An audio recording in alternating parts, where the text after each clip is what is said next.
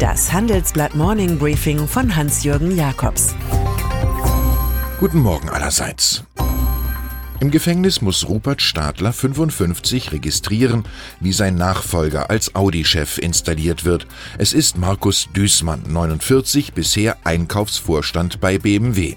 Die persönlichen Gründe, aus denen er seinen dort noch gut ein Jahr laufenden Vertrag aufgibt, sind das persönlich gute Verhältnis zu Herbert Dies, 59, dem Chef der Audi-Mutter Volkswagen.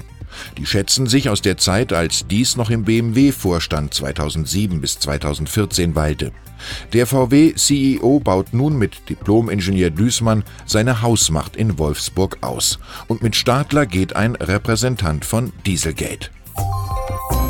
Was ist schon das Lästigkeitspotenzial der EU gegen das komfortable Quasi-Monopol von Google? Nur eine kleine Gewinndelle hat die Kartellstrafe aus Brüssel von über 5,07 Milliarden Dollar bewirkt. Das zeigte gestern Nacht die von CEO Larry Page vorgelegte Bilanz der Konzernholding Alphabet. Der Nettogewinn rutschte demnach im Vorjahresvergleich zwar um 9% auf 3,2 Milliarden ab, da aber der Umsatz des Datenimperiums um 26% auf fast 33 Milliarden sprang, jubelte die Börse. Es war ein Kursfeuerwerk. Freundlicher Gruß an EU-Kommissarin Margrethe Vestager. 2017 liegt schon etwas zurück, aber dennoch wird erst heute, Ende Juli, der Verfassungsschutzbericht für das vorige Jahr vorgestellt. Der Report liegt einige Wochen vor, aber Bundesinnenminister Horst Seehofer CSU war erkennbar ganz durch seine vielen Asylwinkelzüge blockiert.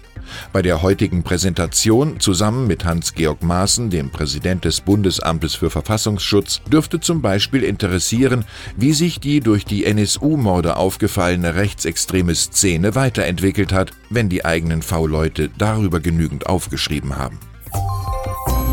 Seit Sonntag hat Deutschland eine Staatsaffäre, die in Wirklichkeit eine verunglückte Sportvermarktung ist. Über den zurückgetretenen Fußballer Mesut Özil aber diskutiert die Republik, als sei eine schwarze Kasse bei Angela Merkel entdeckt worden. Für Özils Kritiker geht es um das politische in den Staub werfen eines Fußballwunderspielers mit türkischen Wurzeln vor einem Autokraten, für Özils Freunde dagegen um einen Fall von Diskriminierung. Das beschreibt unsere Titelstory. Aber so wenig Kritik an Israels Regierung Antisemitismus ist, so wenig ist die Schelte für ein Treffen mit Erdogan Rassismus. Erfahrung ist nur ein Name, den die Menschen ihren Irrtümern verleihen, schrieb Oscar Wilde. Im Fußball fallen vier große Irrtümer auf. Erstens spielen da keine Patrioten im DFB Adler Trikot, sondern mobile Ich-AGs in einer Koalition zur gegenseitigen Wertschöpfung auf Zeit. Zweitens sind es Fans, Funktionäre, Politiker und Sponsoren, die daraus aus Gründen der Selbstbeglückung mehr machen. Drittens ist Spitzenfußball keine Herbergerwelt, sondern ständiger Revierkampf zwischen DFB, DFL, Nationalmannschaft und FC Bayern München unter gütiger Benutzung der Bildzeitung.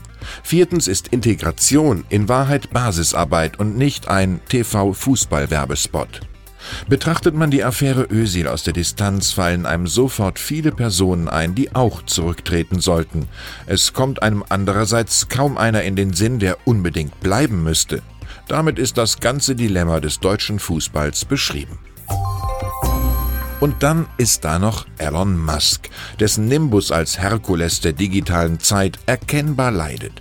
Der Kurs seiner E-Auto-Kreation Tesla sagte gestern um fast 5% ein, nachdem ein Bettelbrief an Zulieferer bekannt geworden war.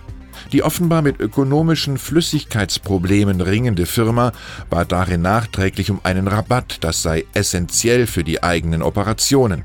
Musk hat mit angekündigten Fahrten zum Mars und in die Erde, Hyperloop, viel Fantasie geweckt, aber Analysten wäre ein bisschen Cashflow eindeutig lieber. Ich wünsche Ihnen einen substanziellen Tag. Es grüßt Sie herzlich Hans-Jürgen Jakobs.